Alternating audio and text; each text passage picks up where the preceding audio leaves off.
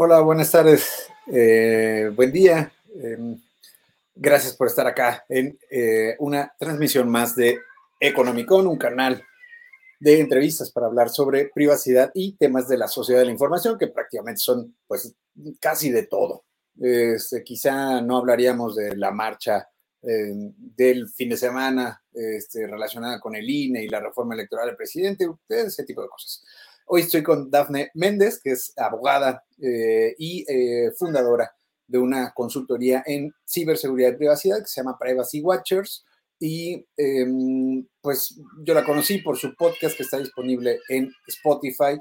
Em, bueno, y en más plataformas, supongo. Yo soy usuario de Spotify, la vi ahí, pero no es comercial a, a la compañía.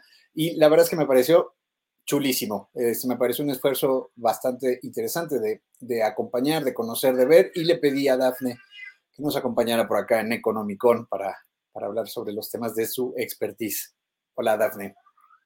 Hola, José, un placer estar en tu programa. Eh, tengo que decirle a tu audiencia que has sido parte fundamental de eh, algunas de las tesis de licenciatura, de maestría que, he publicado, tu la información que difundes en medios en torno a tecnología y privacidad ha sido de mucha utilidad para, para compartir ideas este, en, estos temas. Entonces yo soy uh, seguidora tuya también, ¿eh? No, pero ya con el cebollazo ya, ya me conquistaste, me tienes, soy tuyo. Muchísimas gracias, Daphne espero que todo sea información este, que pues es útil y que valga la pena. Em, antes de, comenzar la conversación, que em, pues hoy no la planteo, no se la plantea a Dafne como una entrevista, este, porque más bien quiero aprender este, con, un, con, un, tipo de, preguntas diferentes relacionadas a, a, las que habitualmente hago. Este, antes de pasar a eso, quiero invitarlos a suscribirse a mi newsletter un boletín eh, con noticias, análisis em, relacionados con, con, privacidad y sociedad de la información que se llama Economicon.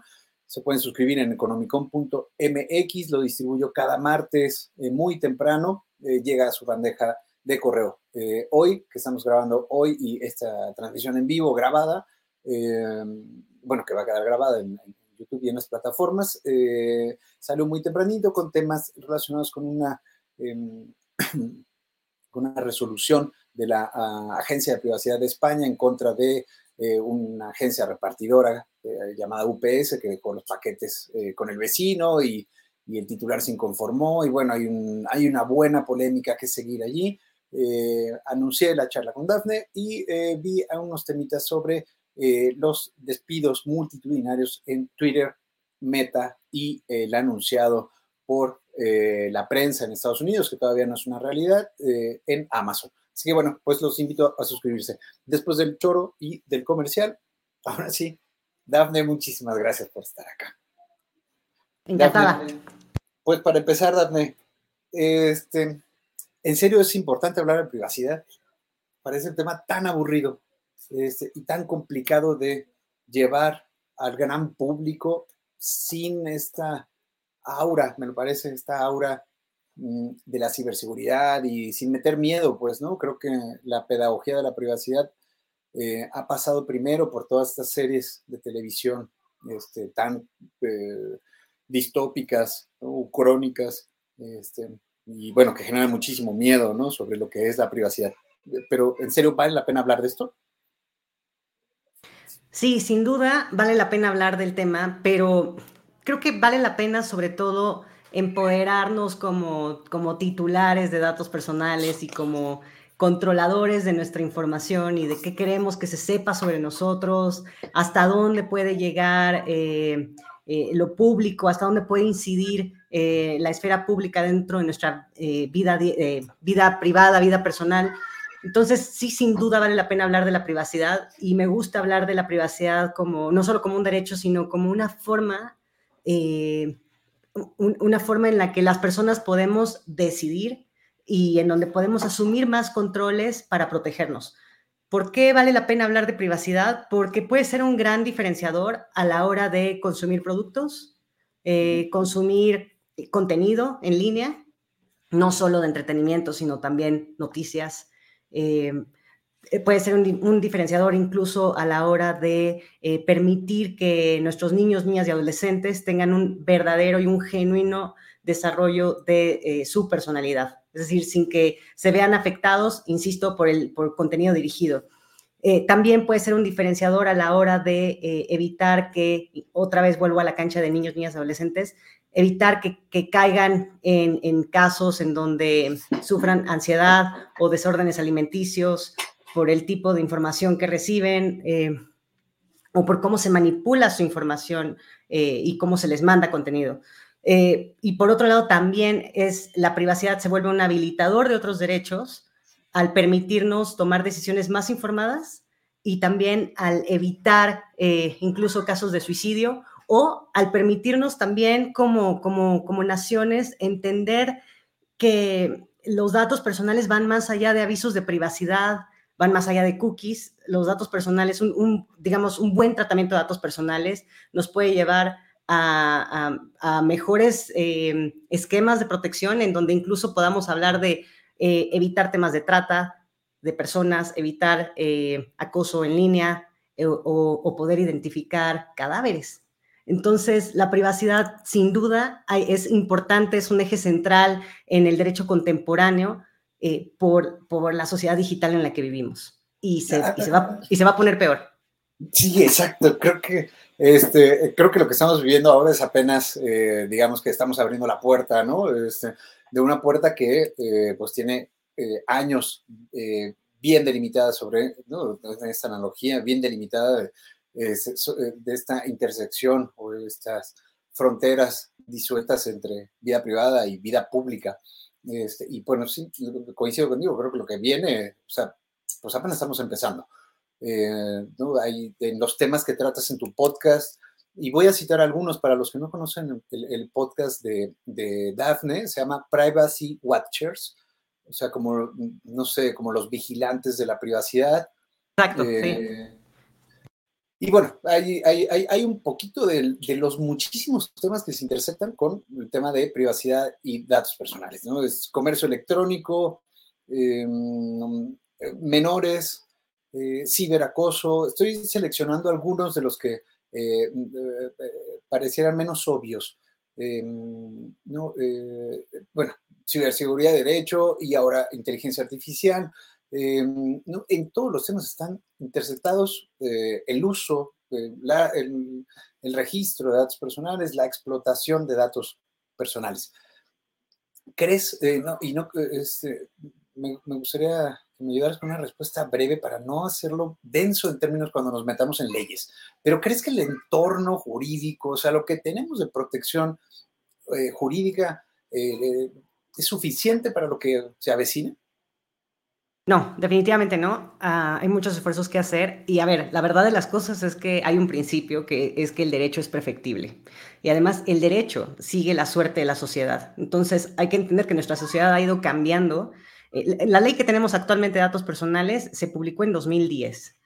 Entonces, imagínense cuánto tiempo ha pasado, alrededor de 12 años, en donde han habido avances tecnológicos, cambios de paradigmas sociales. Eh, actualmente vivimos en un país en donde, por, ejemplo, se permite el matrimonio igualitario en todo el país.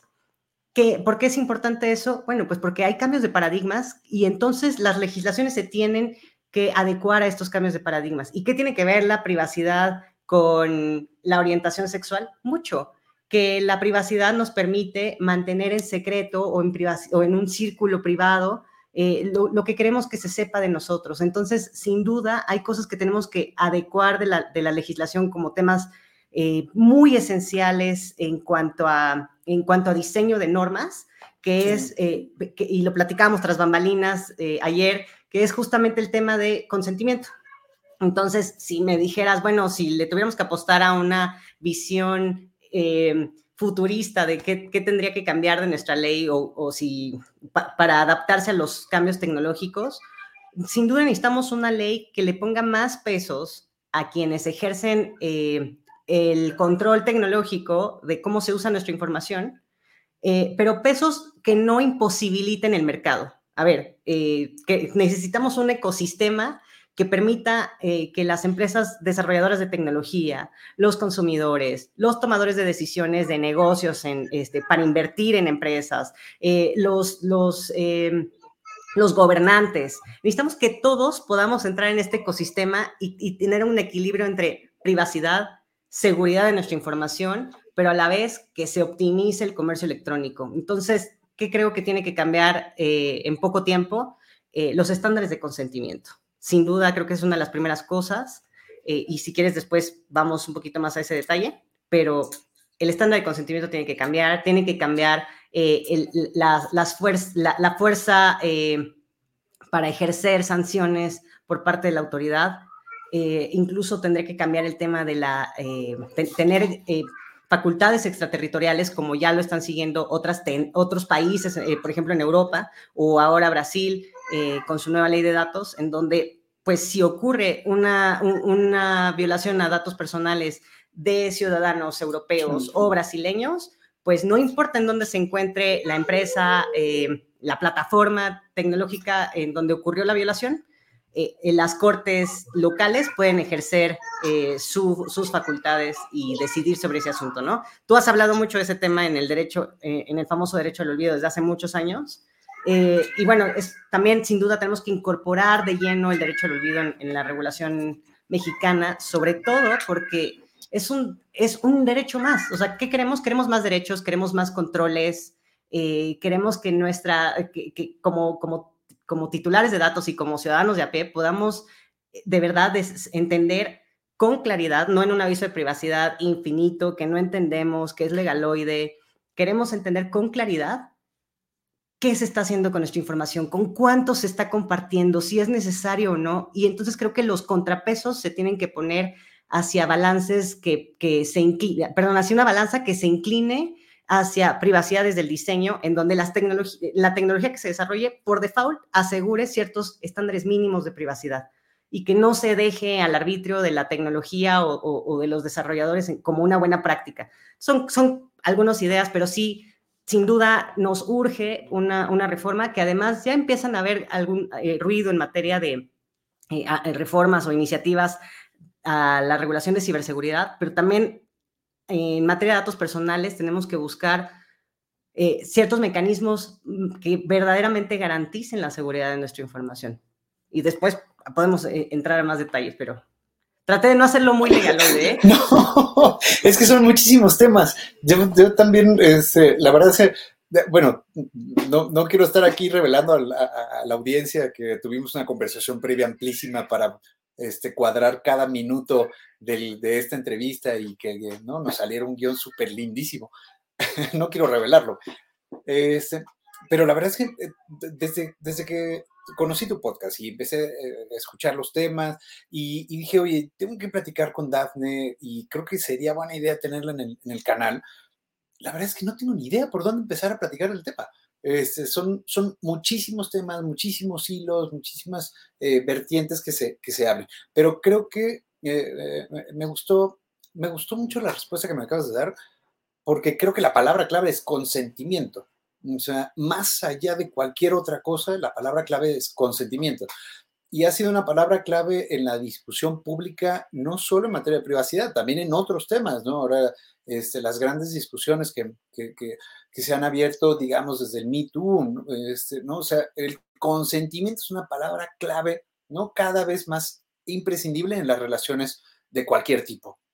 Este, eh, digo, no, no quiero decir que no lo haya sido así antes, pero ahora es más evidente, ¿no? Este, eh, quizá eh, en términos digitales por las firmas de los contratos, por, por los, por, por, la aceptación este, que uno tiene que presentar para, no sé, gozar de determinados servicios en la economía digital o, o no sé, en otros servicios de sociedad de la información, ¿no? Este, el, el Uber o, bueno, tantas cosas. Y, la verdad es que este año particularmente me ha parecido muy cargado en términos de consentimiento. Eh, no sé si, lo que tú ves y con la experiencia eh, eh, que tienes como profesional desde Privacy Watchers, con tus otros proyectos profesionales y además como divulgadora con el podcast, si, crees que estamos en ese momento este, como como sociedad política, como grupo político para, pues, para avanzar en ello, porque pues los, la ley es de 2010, pero pues los cambios, los cambios son de 2009, pues los cambios urgentes que hay que hacerlo. Sí, a ver, honestamente creo que todo este ruido eh, en, el tema del consentimiento y si realmente es necesario o no, viene muy influenciado por Europa. ¿Por qué? Porque eh, el paradigma que pone el estándar europeo es, a ver, no nos confundamos, el consentimiento es uno de los mecanismos que, eh, que tenemos para tratar datos personales, pero no es el único. ¿Qué pasa si tenemos un accidente? Eh, imaginemos que tenemos un accidente fatal en donde estamos en un estado inconsciente y llega, el, eh, llega la Cruz Roja y nos dice, Daphne, a ver, por favor, fírmanos aquí tu aviso de privacidad para que podamos tratar tu tipo sanguíneo y podamos salvarte la vida. No, obviamente por eso existen ciertos casos eh, de excepción en donde, no, el, donde el consentimiento no es el único estándar para tratar legítimamente y legalmente los datos personales. En nuestro sistema mexicano se conocen como excepciones pero en el estándar europeo se conocen como regla general. Es decir, vamos a apostarle a, eh, un interés legítimo para tratar nuestros, eh, los datos personales y no entorpecer el comercio, no entorpecer eh, flujos transfronterizos, no entorpecer situaciones de emergencia y pueden ser distintas situaciones de emergencia, puede ser una, emergencia personal o una emergencia sanitaria como la que estamos viviendo todavía. Pueden haber otras, otras eh, cuestiones como seguridad nacional, en donde tenemos a Singapur que pone a robots a medir distancia entre las personas para evitar contagios o en donde justamente la tecnología y el monitoreo masivo se permite en aras de la, de la, de la seguridad nacional.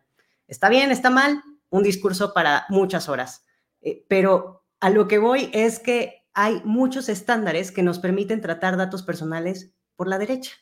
Lo que necesitamos entender como sociedad es en qué punto el tratamiento es abusivo, desproporcional, ilegítimo, no necesario, y, y, en qué punto es, pues por supuesto, quiero que me prestes un servicio, quiero que esta fintech me preste dinero o, em, quiero, o, quiero abrir una tarjeta de crédito o quiero eh, recibir el newsletter de José Soto Galindo. Bueno, a ver, somos consumidores de distintos productos y servicios y claro que bajo ese estándar, en donde vamos a formalizar una relación de consumo y entonces un contrato o eso, eso que todos los días le damos a aceptar, amigos, amigas, es un contrato. Este, esos términos y condiciones son un contrato. Y entonces ese vínculo que generamos eh, es básicamente para recibir un servicio. Imposible que yo le diga a, Amazon, oye, no, este, pues sí, todo bien, quiero recibir el producto, pero no quiero que tengas mis datos personales. Es imposible. Necesitan eh, saber en dónde vivimos, eh, necesitan saber nuestros datos de facturación, necesitan saber eh, incluso nuestras preferencias para mejorar su producto. Entonces, hay que entender cómo funciona el ecosistema de datos y cómo, y, cómo funcionan nuestros derechos para ejercerlos. Entonces, yo a lo que le apuesto es a tener eh, documentos menos complejos eh, tanto para las empresas como para los titulares de datos, que sean mucho más claros. Algo así como apostarle, o sea, ven este tema que ha sucedido en, los productos, ¿no? En donde vemos un, refresco y sabemos que está cargado en azúcares, este, en grasas o lo que sea. Y, el etiquetado. el etiquetado, claro, en donde algo así tenemos, tenemos que migrar hacia algo así, en donde a simple vista podamos saber a qué nos estamos metiendo. Y también tenemos que tener esa responsabilidad como titulares de datos en, en, cuanto a las decisiones que tomamos. Y bueno, eso creo que también ya lo estamos viviendo un poco porque al tomar malas decisiones en compartir datos a diestra y siniestra y darle clic a todo, aceptar y, y, no, y no cuidar en dónde estamos dejando nuestras fotos, nuestros contactos, el acceso a nuestro micrófono, el, el ser tan negligentes con nuestra información tiene consecuencias y las consecuencias son fraudes, suplantación de identidad, eh, y bueno, si lo hacemos en otro entorno, tal vez eh, con nuestras, eh, en nuestras relaciones personales, pues bueno, este, un, un, uso no autorizado se puede dar en un contexto de acoso sexual, en donde sí hay mecanismos legales, pero también como personas tenemos que empezar a asumir ciertas, cierta responsabilidad de cómo usamos nuestra información. me, me, gusta la idea de lo del, de, lo del etiquetado, que es un aviso de privacidad que pudiera ser este, mucho más eh, sencillo de, consumir, ¿no?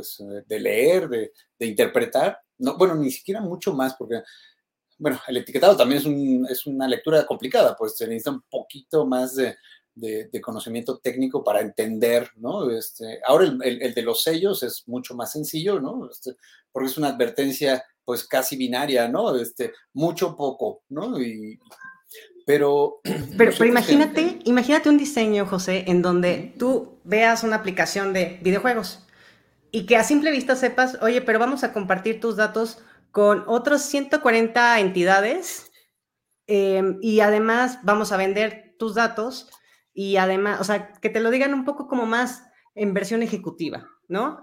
este, y entonces, pues tal vez en, con tres bullet points ya tú decides si te interesa entrarle o no. Hay gente que va a decir, sí, no me importa, me interesa porque es gratis. Ok, está bien, pero toma, acepta las consecuencias. Sí. Oye, hace unos meses eh, Facebook, eh, particularmente Facebook, no, no Meta, ¿no? No, no, no las demás compañías de, de, de, de la holding, ¿no? del grupo, más bien. Este, eh, hizo cambios en, el aviso de privacidad. Eh, y me, quedé con una sensación este, muy agridulce, porque ciertamente la lectura era más amigable, pero pues no dejaba de ser un documento en total de más de 50 páginas, ¿no? No, no, no, yo revisé, o sea, lo descargué todo nomás para, para medirlo en términos de volumen, ¿no? dije, a ver, y lo que me preocupó es que em, la cosa se está complejizando demasiado. No sé si, si, si como consumidor pasé del nivel 1 al 2 cuando ya me están poniendo una consola con 8000 botones, ¿no? Este, y bueno, haciendo una cosa pues mucho más compleja. No sé, te lo voy a poner en, términos diferentes. hace 10 años la, mejor herramienta para publicación en, Internet era el, eh, el, formulario de Facebook, ¿no? Era una cajita con un botón que decía publicar, ¿no? Diez años después lo que tenemos es una cajita con 800 botones de publicar, ¿no? O sea, ciertamente la opción inicial sigue estando vigente, ¿no? Escribe y, publica. Pero creo que así vamos haciéndolo con el tema de, los datos personales, pues, pero al mismo tiempo es consecuencia, creo, de la em, sofisticación de los servicios que estamos recibiendo. Este, ¿Cómo te imaginarías este, una simplificación mayor, ¿no? O sea, lo del, lo del etiquetado, pero ¿qué debería tener para que le entiendan, no sé, mis dos hermanas a las que amo muchísimo, pero pues no, no, no, no van a ponerse a estudiar una, licenciatura en, datos personales. No, ni tienen por qué. No tenemos por qué. es como si a mí me dijeran, a ver, Dafne, pues tú estás obligada a hacer eh, cálculos actuariales de, eh, de, todo lo que te va a ocurrir en la vida para ver qué seguros contratas. Pues no, este, cada quien tiene su expertise, su especialidad, lo que le gusta hacer en la vida. No tenemos por qué volvernos consumidores tan sofisticados. Lo que sí digo es que nuestra obligación es que seamos consumidores más responsables y que aprendamos a utilizar nuestros, eh, los productos y servicios también con ese ojo de, híjole, pero a ver, ¿por qué tendría que estar dando tantos datos aquí? O cuidar nuestras, nuestras, em, nuestras aplicaciones, o más bien la configuración de nuestras aplicaciones y los permisos que damos, hacia, hacia, un poco hacia allá iba, pero estoy totalmente de acuerdo contigo en lo que dices de, a ver, eh, tenemos que volvernos expertos en todos, en datos personales, yo creo que en realidad la carga, y bueno, no lo creo yo, la verdad es que eso viene en, parte de los ordenamientos legales, incluso en los mexicanos. Hay, una, hay unos lineamientos para el aviso de privacidad que te dicen que cuando diseñas un aviso de privacidad, tienes que estar pensando en el perfil del titular del dato. ¿A quién estás dirigiendo ese aviso de privacidad? Tiene que ser claro, no tiene que ser imposible. Y a ver, entiendo el tema de, bueno, es un documento de 100 páginas, Puedes dejar ese documento de 100 páginas para cumplir con todo el tema legal, pero en realidad tienes que pensar en el verdadero interés del consumidor y del usuario final. ¿A quién lo estás dirigiendo? O sea, podemos, es que es el tema tan complejo, ¿no? Bueno, hay que invertirle para diseñar, o sea, hacer un diseño de un documento que sea digerible para el público al que realmente va dirigido, o sea, desde menores de edad hasta adultos mayores, hasta, y temas de otro, tipo de brechas como eh, personas con discapacidad. A ver, tenemos eh, versiones de este, este aviso de privacidad para eh, personas con alguna discapacidad auditiva o visual. Es decir, tenemos que y es parte de la complejidad de la sociedad. Así como hoy tenemos un café que puede ser eh, con leche deslactosada, con leche de soya, eh, y podemos elegir la personalización de nuestro café, lo mismo es con los servicios. Eh, hoy, escuché, hace rato escuché en la, en la radio un, un, un, anuncio, no sé si era de Coppel o de Costco, de no sé quién, pero estaban anunciando un televisor y eh, eh, la voz del comercial empezó a describir las características del, televisor, pero como si fueran las características del nombre del televisor. Entonces, no sé, televisor Hisense con tecnología de Roku, bla, bla, bla, bla, bla, bla, bla, y empezó a nombrar, no sé, dijo como unas ocho características que yo solo entendí la primera, televisor. Todo lo demás me pareció complejísimo y recordé lo de el Starbucks. Entonces, ¿no? Este, estar en la fila del Starbucks es muchas veces estar en la fila de, una comunidad secreta que sabe códigos imposibles para abrir una puerta este, debajo de Mordor, ¿no? Y poder entrar a ese lugar mágico, ¿no? Lleno de mitril y no sé cuánta cosa uno va, va a disfrutar. así me parece que están, que están siendo cada vez el, eh, el tema de, de la privacidad y los avisos de privacidad. Pero quiero eh, regresarme un poquito, así un rewind a, a, una cosa que dijiste de cada que aceptamos algo es un contrato. Cada que aceptamos algo es un contrato. hay, pues, chorro mil tipos de contratos. Yo creo que el aviso de privacidad, y no, no me vayas a, Tú eres la experta y eres abogada, y yo no soy aquí, este, pues más bien alguien que lee mucho sobre el tema.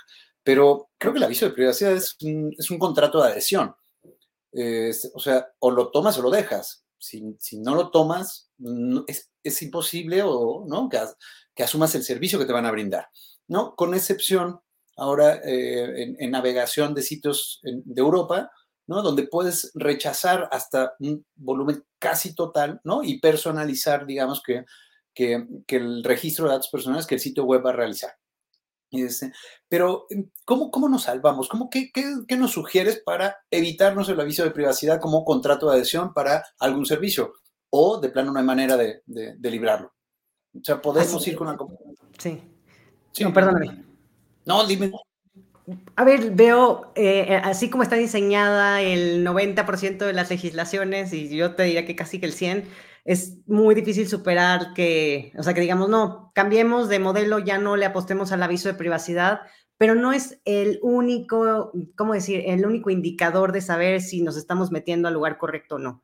Hay muchas otras cosas que podemos saber como, como usuarios, que es, por ejemplo, si vemos que una página tiene un sello de certificación que diga, eh, cumple con tal legislación, eh, cada vez más eh, otras regulaciones, sobre todo Estados Unidos le apuesta mucho a los sellos de confianza eh, y tiene ciertos certificados que permiten acreditar que se cumple con su legislación. Ojo, legislación de Estados Unidos, diseño de Estados Unidos, realidad de Estados Unidos, economía de Estados Unidos. Eso no significa que cumpla con los estándares de México. Y este, esa es la complejidad y lo que nos da trabajo a muchos abogados y abogadas, que cada país tiene su regulación, cada país tiene sus reglas eh, y entonces, como México, tenemos que ver cuáles son las realidades de nuestro país. Y las realidades es que eh, hay eh, el 12% del acoso sexual que se sufre en línea, lo sufren menores de edad y en especial niñas. también la realidad en México es que es uno de los países más ciberatacados en América Latina y en el mundo. También la realidad del país es que tenemos una ley que ya es obsoleta, que merece cambios y que y no solo en materia de datos personales, sino en otras materias. tenemos que robustecer controles para los, eh, en materia de derechos del consumidor. Eh, también tenemos que, vuelvo al tema del consentimiento, es ridículo que nuestra ley, nuestra, nuestro código civil siga eh, regulando el consentimiento a partir de los 18 años, cuando te puedes casar antes y te emancipas, o cuando puedes abrir una cuenta de banco desde los 16 años, este, o cuando, es decir, definitivamente em, es eh, importante, es urgente em, que, nuestra regulación obedezca las realidades del país y que dejemos de copiar tantos modelos extranjeros que pues no nos van. Híjole, pero no sé, hace rato que, eh, hablaba sobre em, el consentimiento como, como la parte esencial del paradigma europeo, pensé justo en los paradigmas y estamos cruzados por varios paradigmas que son en, algunos casos, ¿no? Hegemónicos, ¿no? El paradigma de Estados Unidos, el paradigma europeo, ¿no? Y, si quieres, el paradigma chino, ¿no? Es, eh, que son visiones completamente distintas sobre la privacidad. Me, me, hiciste recordar este, lo que traté hoy en, la newsletter, que es eh, eh, este tema de la Agencia de Privacidad de España multando a UPS por entregar el paquete al vecino sin consentimiento del titular. Espero haberlo dicho muy, muy, muy masticadito ¿no? Es, eh, con todas las, las repercusiones que eso tiene, porque pues ciertamente uno esperaría que este, siendo muy celoso de su privacidad, pues que el vecino no se entere que uno compró algo, porque pues no puedes revisar el, contenido, a menos que sea un paquete grande, muy evidente, ¿no? Ah, el vecino compró una bici. Pues sí, es difícil ocultar, ¿no? Este, un tamaño así, pues, ¿no? La bici puede parecer un televisor, ya, ¿no? Quizá. Este, pero me dejó con muchas, muchas dudas y mucha, este, mucha inquietud sobre ¿a dónde vamos a llegar también legislando tanto, ¿no? Este, sobre el tema de eh, datos personales, no sé, eh, las posibilidades que tiene de reducción de comunidad, de lazos de solidaridad dentro del, edificio, este, no sé, tantas cosas este, que podríamos estar rompiendo, ¿no? Por un celo excesivo también con la eh, con la privacidad. lo que no quiere decir, pues, que esté, que esté a favor o en contra de la resolución. Más bien me parece que es una resolución que vale mucho la pena discutir con lo que dices de las, de la, este, del contexto particular. Pues esto es la realidad española. Este, no, la resolución no dice en qué ciudad es, pero también la ciudad implica implica muchísimo. Dafne, antes de continuar, eh, escribió eh, Héctor Guzmán, que es em, pues una un, abogado también con muchos años de experiencia en la materia. Quiero poner nomás el mensaje aquí, este, para, antes de, continuar, este, agradezco mucho a Héctor que nos haya escrito. Dice, lo voy a leer, dice, feliz de escuchar una experta como Dafne, una voz autorizada, sin duda. Muchas gracias, Héctor, por... Muchas gracias, Héctor. Yo ya estoy roja y lo que le sigue. por pasarte por acá para comentar. Y quería aprovechar este mensaje de Héctor para preguntarte qué has aprendido en las dos temporadas que llevas de Privacy Watchers, un podcast em, eh, monográfico, ¿no? Quiero decir monográfico que cada pieza es un, tema tratado a profundidad. ¿Qué has aprendido en estas dos temporadas produciendo un podcast de divulgación este, que no es necesariamente un podcast este, de mercadotecnia para tu consultoría, nada, es un podcast de divulgación, como cualquiera lo va a, descubrir cuando, cuando lo escuche. ¿Qué has aprendido? Un montón. A ver, eh, lo primero que he aprendido es que nos sobran expertos y expertas en México en materia de privacidad. Eso es lo primero. Creo que... Nos sobran. Nos sobran, sí. Por ahí... Eh, no, no, me gusta la política, pero sí lo voy a decir. Eh, en alguna mañanera el presidente de la República decía, pues no sé si en México hay expertos eh, o si hay alguien que se dedique a ciberseguridad, hay un montón, sobran, pero a ver, sí, sí nos hacen falta mucho, mucho eh, capital humano, eh, técnico, este, sobre todo mujeres que se dediquen a ciberseguridad. Entonces, si hay mujeres que nos están escuchando y no saben qué estudiar ciberseguridad, sin duda es el camino. Em, bueno, y también quería agradecer a Héctor porque además él ha sido maestro eh, para mí en, mi profesión y muchas gracias por el comentario. Eh, ¿Y qué más he aprendido? Pues, a ver, Héctor ha estado también en el programa de, Privacy Watchers y lo que he aprendido es que cada quien tiene una visión distinta, una lectura distinta de, la ley, cada quien desde su trinchera, su experiencia, eh, ha podido entender la regulación y dar soluciones a los problemas que tenemos. Eh, eh, no, no, yo no tuve oportunidad de revisar la sentencia de la Agencia Española de Protección de Datos Personales, pero por lo regular es una agencia que es muy atinada en sus, en sus decisiones, súper proteccionista, tiene muy buen material, eh, difunde muy buen material y es parte de lo que tratamos de hacer en el programa de Privacy Watchers, que es hablar de temas contemporáneos, cómo se están resolviendo desde distintas trincheras. Invitamos también a personas con, con perfiles técnicos. Hemos invitado a Armando Becerra, que es también este, un personajazo en materia de ciberseguridad, Andrés Velázquez, otro que también tiene un podcast padrísimo eh, que les invito a escuchar que se llama Crimen Digital. Es decir, a lo que voy es que lo que buscamos con este podcast es que se difundan los temas de privacidad, empoderar a la ciudadanía, que sepamos qué podemos hacer, porque al final esto nos importa a todos. Nos, nos, importa a nosotros, o sea, a mí me importa como abogada, me importa como usuaria, me importa como, eh, eh, o sea, porque, a ver, este tema de cómo se usan nuestros datos, como decíamos al principio, apenas está, está en pañales y lo que se puede hacer con la información puede llegar a ser espeluznante, pero también puede ser muy benéfico, porque también a través de la tecnología se pueden salvar vidas, este, se puede optimizar el comercio, es decir, no todo es, eh, son malas noticias, pero mientras podamos tener información eh, que, de voz de expertos, eh, expertas, que sepan del tema y que den su opinión, creo que se trata de educar y de generar esta concientización que nos urge en México, porque, insisto, es una ley que ya tiene 10 años y parece que en Europa es como, ay, ¿a poco tienen ley de datos personales? Sí, sí, tenemos. Y es muy parecida al modelo europeo, muy parecida. Entonces es también empoderarnos un poquito más como, como Estado, como nación, y que vean que hay mucho material de donde, este, que no, que, o sea, que hay, que hay mucho material para dar batalla en temas de datos personales. E, eso es lo que has aprendido. ¿Y em, qué aprendiste para no volver a hacer? O sea, ¿qué no vuelves a hacer?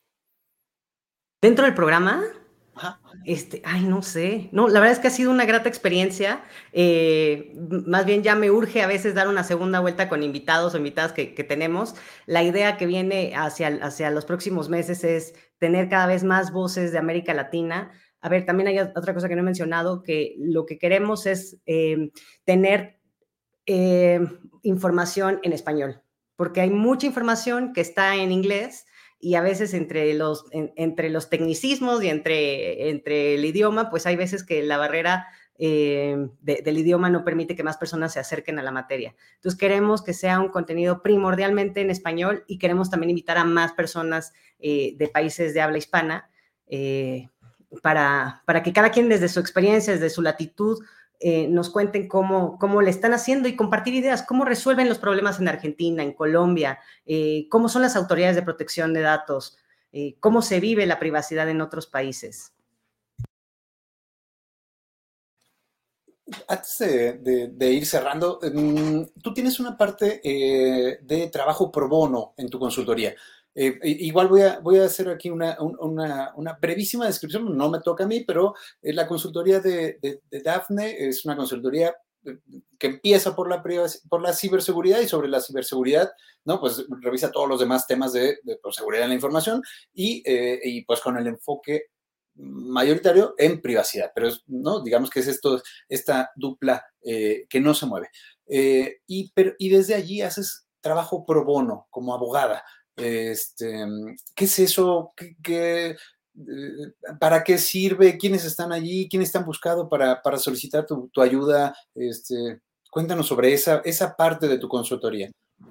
Muchas gracias, José. A ver, el trabajo pro bono es algo que es... Eh, a ver, si yo, si, yo pudiera, viviría solamente de proyectos pro bono porque son los más divertidos, porque además son los que te traen problemas así muy crudos, en donde, a ver, eh, pues necesitamos que, eh, por ejemplo, eh, necesitamos que dar asistencia o servicios a menores de edad y a veces esto es dentro de un círculo en donde pues no queremos que los padres se enteren porque tal vez es, juventud que pertenece a la comunidad LGBTQI más, y pues lo que queremos guardar es este sigilo de las conversaciones para que se sientan libres, para que nos cuenten qué, cuál es la crisis que están teniendo y evitar temas como suicidio eh, o depresión, ¿no? Entonces, eh, ahí es en donde dices, híjole, y no puede ser que estemos atorados con el tema del consentimiento, ¿no? Claro, para eso hay excepciones y, nuestra ley, la, ley mexicana también prevé estas, estas válvulas de escape en donde, a ver, es como si hay una situación en donde se tiene que privilegiar la, seguridad y privilegiar la, vida de una persona, pues por supuesto que el control del, del consentimiento pasa a un segundo término. Pero entonces, este, por, eso eh, hemos tenido este tipo de proyectos. También hemos tenido proyectos muy padres con eh, escuelas en donde apoyamos en capacitación eh, y sensibilización a menores de edad. Hemos tenido también proyectos interesantísimos para una comunidad que se llama Ojo de Agua, este sí me permito decir el nombre, es de una comunidad eh, de cine y de producciones audiovisuales eh, de, bueno, cine comunitario indígena en Oaxaca. Eh, y es padre porque lo que, lo que hacemos es, bueno, es un tema de entretenimiento, que es como, pues sí, tal vez tiene fines como de difundir eh, eh, contenido, y, sobre todo para una, una, población indígena, pero también e, eso no quita que, tengan que cumplir con temas de privacidad y que si van a presentar su su proyecto para un cortometraje, pues al llenar su formulario tengan su aviso de privacidad y sea lo más claro posible. Es decir, damos eh, apoyo a cualquier proyecto que cumpla con los estándares de pro bono, que es que tenga un fin social eh, y que de verdad no tengan recursos para superar este eh, y para cumplir con los requisitos que exige la ley en materia de datos personales, ¿no? Entonces, eso, ese es el perfil que buscamos en proyectos pro bono y felices de apoyar, porque justo es lo que queremos que, que, cada, que, que no por un tema económico se detengan proyectos o no se cumplan con candados de seguridad y de privacidad. Aquí en Economicon, quienes siguen el canal saben que no hacemos comerciales ni, ¿no? Este, pero comentamos con mucha intención positiva las cosas que nos gustan y una cosa del trabajo de Dafne está bien interesante, es que además tiene un, ojo, un sentido, una vocación por eh, niños, niñas y adolescentes, adultos mayores, comunidad LGBTI. Este, la verdad es que, em, bueno, eso también hace que, es una característica que me encantó cuando empecé a escuchar Privacy Watchers y luego te empecé a stalkear un poco para ver qué, este, ¿Qué más hacías? Eso, eso, eso me encantó, se me, hizo, se me hizo bien padre. Así que, bueno, ahí para, este, por si sirve como de, de, una apostilla positiva para, para lo que acabas de decirnos. ¿No mencionaste lo de la feria del Festival de Ciberseguridad o feria de... Totalmente. Perdón, sí, sí, sí. Justo acabamos de entrar a una alianza muy padre con el Festival de Ciberseguridad. Les invito a que se, a que se sumen. Eh, cada jueves hay nuevo contenido, hay discusiones gratuitas. También se invitan a distintos expertos y expertas de la industria. El Festival de Ciberseguridad es un esfuerzo de distintas, eh, pues, de distintas organizaciones que contribuimos a la difusión de temas de ciberseguridad y también está muy enfocado en la infancia es un esfuerzo que viene también de escuelas ciberseguras y pues estamos felices de poder compartir y hacer, hacer, pues yo creo, sin duda creo que la unión hace la fuerza y, y de eso se trata, de empoderar a nuestra sociedad. Eh, Dafne, eh, ya para, para, ahora sí, para ir este, cerrando la pinza, ¿cuáles fueron las noticias? Digo, ya estamos en, la, en, la, en, esa época del año donde empezamos a hacer el recuento, ¿no? De, de, de, un año como si fuera un ciclo de vida, ¿no? Este, ¿no? Entonces, ¿cuáles fueron las noticias de 2000? 22 en materia de privacidad y ciberseguridad en México. Híjole, ciberataques y más al Estado. O sea, eh, eh, a ver, hay ciberataques cada, eh, por ahí de cada 17 segundos. a, distinto nivel, a distinta escala, pero la verdad es que es cuestión de estadística. No nos vamos a salvar de nosotros mismos sufrir un ciberataque en cualquier momento.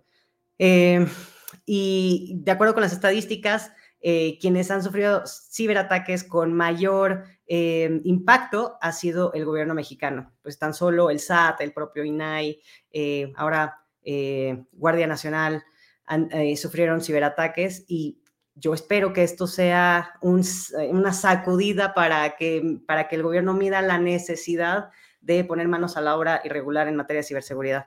Entonces, bueno, eso ha sido sin duda algo que este año puso en la lista negra a México. Además, pone en la lista negra porque eso inhibe la, inversión extranjera. Entonces, es algo que también eh, es en donde tenemos que poner, pues, si, digo, si ya no lo vamos a hacer por amor a Dios, que lo hagamos por temor al diablo, ¿no? O, y el diablo, pues puede ser la pérdida de ingresos, eh, el, daño reputacional. Eh, es, es decir, no solo se trata de cumplir con la ley, sino medir más allá de las consecuencias de una multa. Em, bueno, eso por un lado. Por otro lado, una noticia internacional este, que, llamó mucho mi atención es cómo las autoridades están enfocándose en exigirle una rendición de cuentas y una responsabilidad personal a los, a los directores de seguridad de la información de las empresas. Eso creo que es una notición. Eso le pasó a Uber hace... hace sí, lo de Uber. Exacto. Eso, a ver, me, parece importante porque es un cambio de paradigma en donde están diciendo, a ver, bueno, esto de que si vemos el meme este de Spider-Man en donde, se, donde todos los Spider-Man se están apuntando con el dedo de, este, yo no soy, tú eres, como que eso pasa casi siempre en los litigios, eh, en, materia de, privacidad, que es como, pues a ver, yo sí puse mis controles de seguridad, pero la verdad es que, pues el usuario no, no tomó sus medidas, o la verdad es que, pues, el, eh, pues esto fue un tema de ingeniería social en donde, pues a mis empleados, como, como fue una ingeniería social tan bien hecha, pues cayeron en el engaño y, y al final como que todo el mundo se quiere lavar las manos y nadie quiere responder. Y entonces me parece muy interesante lo que está haciendo la Federal Trade Commission en Estados Unidos, porque es como, a ver, a mí alguien me responde. Y, y, aquí el que toma las decisiones corporativas en temas de seguridad de la información es el Chief Information Security Officer o el CISO. Eh, y entonces, eh, pues podrás eh, haber hecho todos tus esfuerzos con tu política de seguridad, podrás haber tenido capacitaciones, tal, tal, tal, pero aquí alguien responde por la toma de decisiones. Entonces, eso se me hace un cambio de paradigma muy interesante, porque entonces ahora sí ya se van a poner las pilas en, en qué decisiones toman. Este, creo que esas es de las noticias que más me han gustado. Y, y bueno, pues otras noticias eh, que han impactado también a América Latina es justamente todo el boom de, de, de la legislación brasileña y cómo está sacudiendo eh, a América Latina para ponernos en el estándar de Europa. Hace poco Argentina, Argentina se suscribió al convenio 108, que significa que es tratar de estar al, eh, eh, cumplir con los estándares mínimos que requiere la regulación europea como país extranjero. Entonces, si tú cumples con ese convenio 108 en materia de datos personales, significa que tienes ciertos estándares para que Europa te comparta datos personales. Argentina se acaba de suscribir a ese convenio 108 Plus y eso quiere decir que va a estar al nivel de un país adecuado y eso sin duda tiene que generar una mayor inversión extranjera en Argentina. México ya tiene la suscripción, la adhesión al convenio 108, nos falta el convenio 108 Plus, que es este que, al que se adhirió Argentina. Eh, entonces, creo que tenemos que eh, ver las tendencias internacionales, copiar los ejemplos que nos convienen eh, y seguir apostándole a las medidas preventivas. Es de que es un hecho que a todo mundo nos va a tocar eh, un incidente de, seguridad o de ciberseguridad, eso es cuestión de tiempo, pero para cuando nos toque estaremos preparados, sabemos de qué se trata, sabemos a dónde recurrir, a qué autoridades. Y de eso se trata. Oye, yo, creo que en, el tema de ciberseguridad, o sea, más bien es, o sea, a los que ya les tocó, o sea, los que ya fueron hackeados, los que van a ser hackeados y los que volverán a ser hackeados, ¿no? Y en el Inter, pues todos los eh, los negligentes, los que no siguen las políticas de parches, los de, no, bueno, todos esos, pero creo que son esos tres, tres tipos básicamente, los que ya fueron hackeados, los que serán hackeados y los que volverán a ser hackeados, ¿no? O bueno, ciberatacados, nomás la palabra ciberatacados me hace muy larga y muy fea. Este, me, me, me parece, eh, quería nomás ponerlo en la lista, yo este, creo que lo de la decisión de la Corte sobre el pan-out eh, fue bastante relevante. Totalmente, sí todavía a seis meses de, la decisión, todavía no me queda claro para qué sirve la decisión de la Corte, porque este, pareciera que, pues como no es vinculante con nada, solo con ese tema, pues no, no sirve para absolutamente nada más, aunque bueno, para lo que sí sirvió fue una cosa bastante, bastante grandota. Y lo del tema del presidente y Loret de Mola, este, me parece que también es muy relevante por el, pues, ¿no? Pero no sé, te las pongo ahí sobre la mesa por si, por si me las aceptas, porque quiero hacer una lista de, las noticias del año. No, José, pues tus noticias están más padres que las mías, la verdad, pero a ver, eh, lo del PANOUT, lo del PANOUT fue un registro que trató de impulsar el gobierno mexicano para tener un padrón eh, para usuarios de telefonía móvil que iba a estar controlado por el IFT. Que es la, eh, es la autoridad en materia de telecomunicaciones. Eh, y a ver, eh, el tema es que se salió de las manos. Este, este es, un, es el, digamos, es el segundo intento. El otro, creo que, no me acuerdo, Renapo, ya no me acuerdo cómo se llamaba. El, el Renault. El Renault, Renault Nueve. Ajá. El Renault, exacto. Entonces, esta era la versión 2.0 del Renault, este, que no se logró justamente porque no cuidaron los temas de privacidad. ¿Y qué fue lo que dejó de cuidar eh, eh, el legislador al, proponer esta reforma? Pues bueno, dejó de cuidar que pues realmente no era tan necesario obtener tantos datos o no poner parámetros más claros de qué datos biométricos iban a recabar de nosotros solo para ir a obtener un chip este, y tener un celular. El pretexto se hizo con eh, eh, implementar medidas de seguridad porque claro, hay tantos fraudes en México que están buscando cómo mitigarlo. A ver, la intención tal vez no era mala, pero la forma eh, fue lo que falló y fallaron los, controles de seguridad, los controles de proporcionalidad. Eh, entonces, a ver, sí hay mecanismos para generar un, un pan-out bien hecho cuando se cumple con cada uno de los requisitos eh, de los principios en materia de datos personales y de los deberes. Y aquí se dejaron de atender grandes principios y grandes deberes.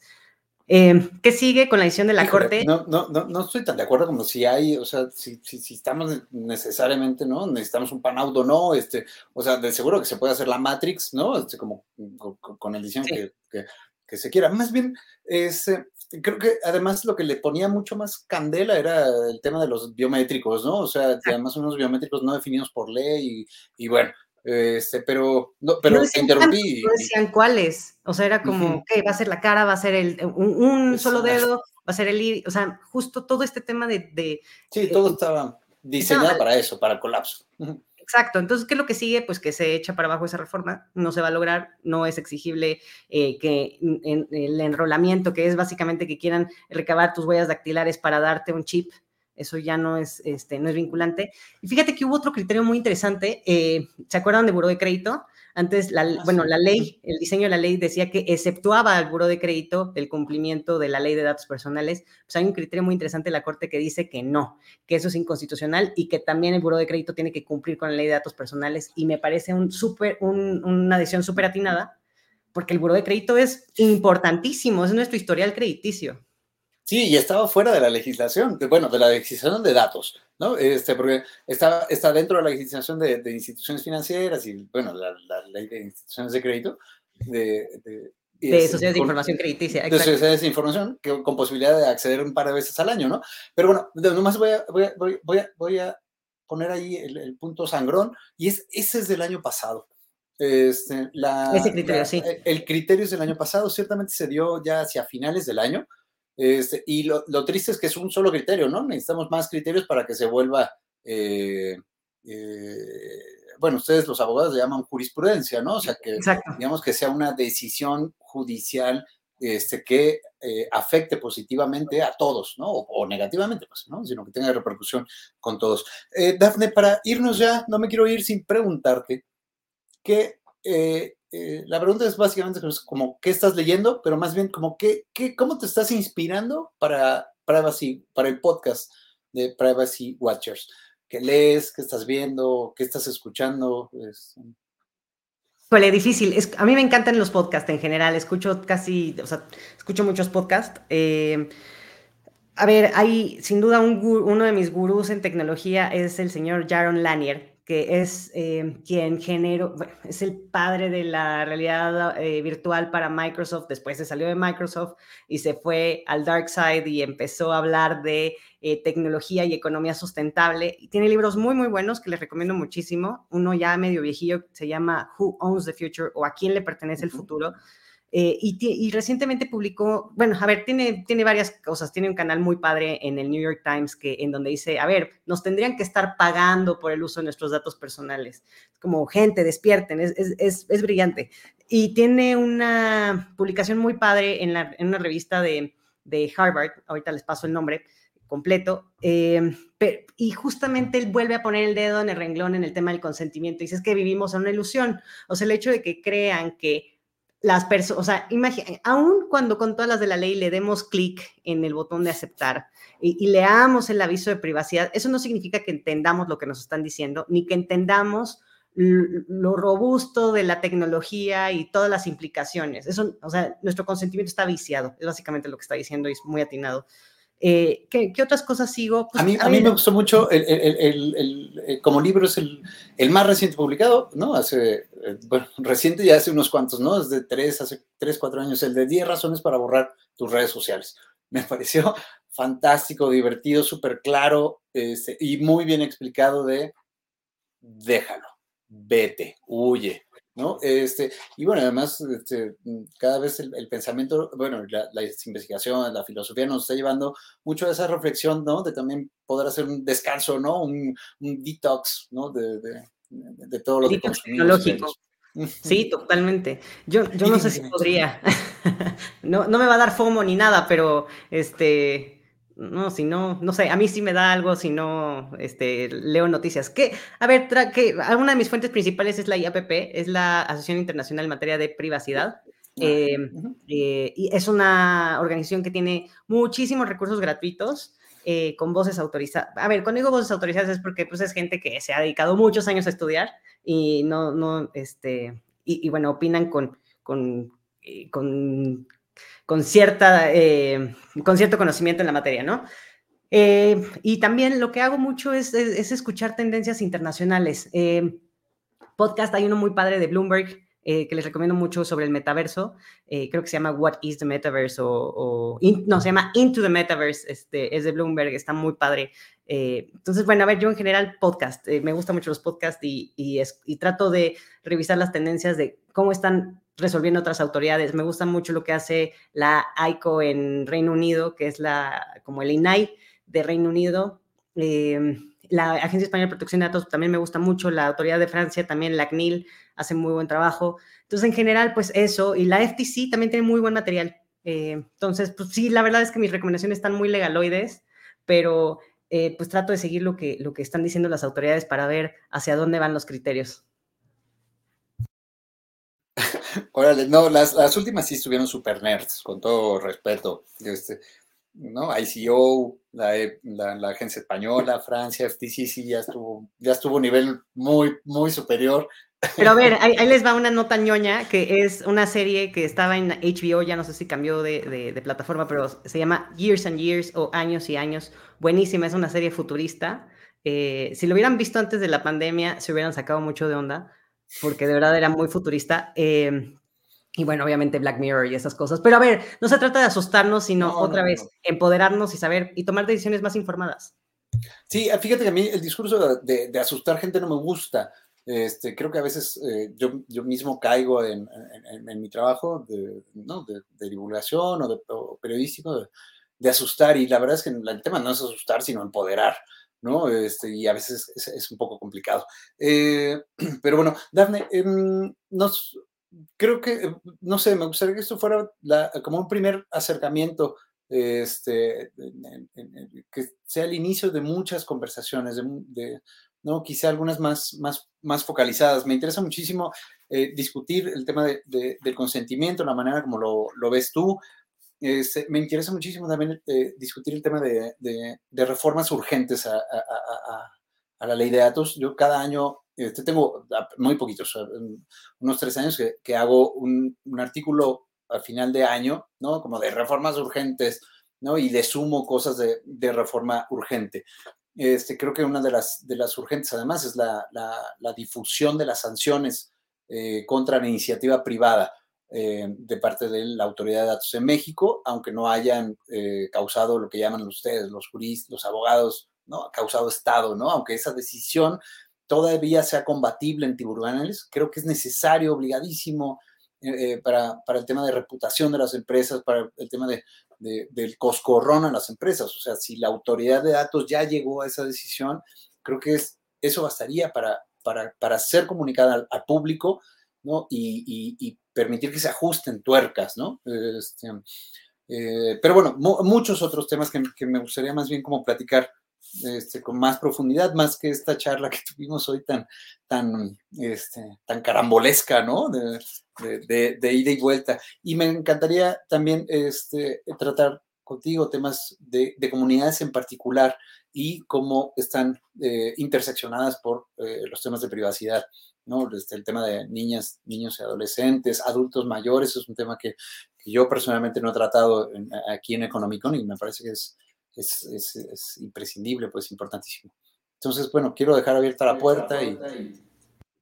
Encantada, yo feliz de regresar las veces que tú me invites, este, feliz de estar con tu, con tu auditorio y también, ¿por qué no? ¿Por qué no recibirte en el podcast de Privacy Watchers? Porque Creo que la labor periodística es muy importante, es algo que robustece a las sociedades democráticas y, parte de lo que te decía al principio, de, yo, yo te he citado en, varios artículos este, eh, de trabajo y de investigación, porque al final sí es cierto que hay un tema con la publicidad de las sanciones, que tiene su razón de ser, con mucho gusto lo podemos discutir, em, pero también es importante que entendamos cómo van las tendencias y para eso nos sirve mucho la labor periodística, que, eh, sepamos desde distintas voces. Eh, a ver, no todo tiene que ser derecho, eh, e insisto, el derecho está hecho para la sociedad. Eso, eso debe de ser el fin último del derecho. Entonces, eh, con mucho gusto podemos seguir compartiendo ideas. Feliz de, venir las veces que quieras, José. Muchísimas gracias por haberme invitado. No, hombre, muchas gracias.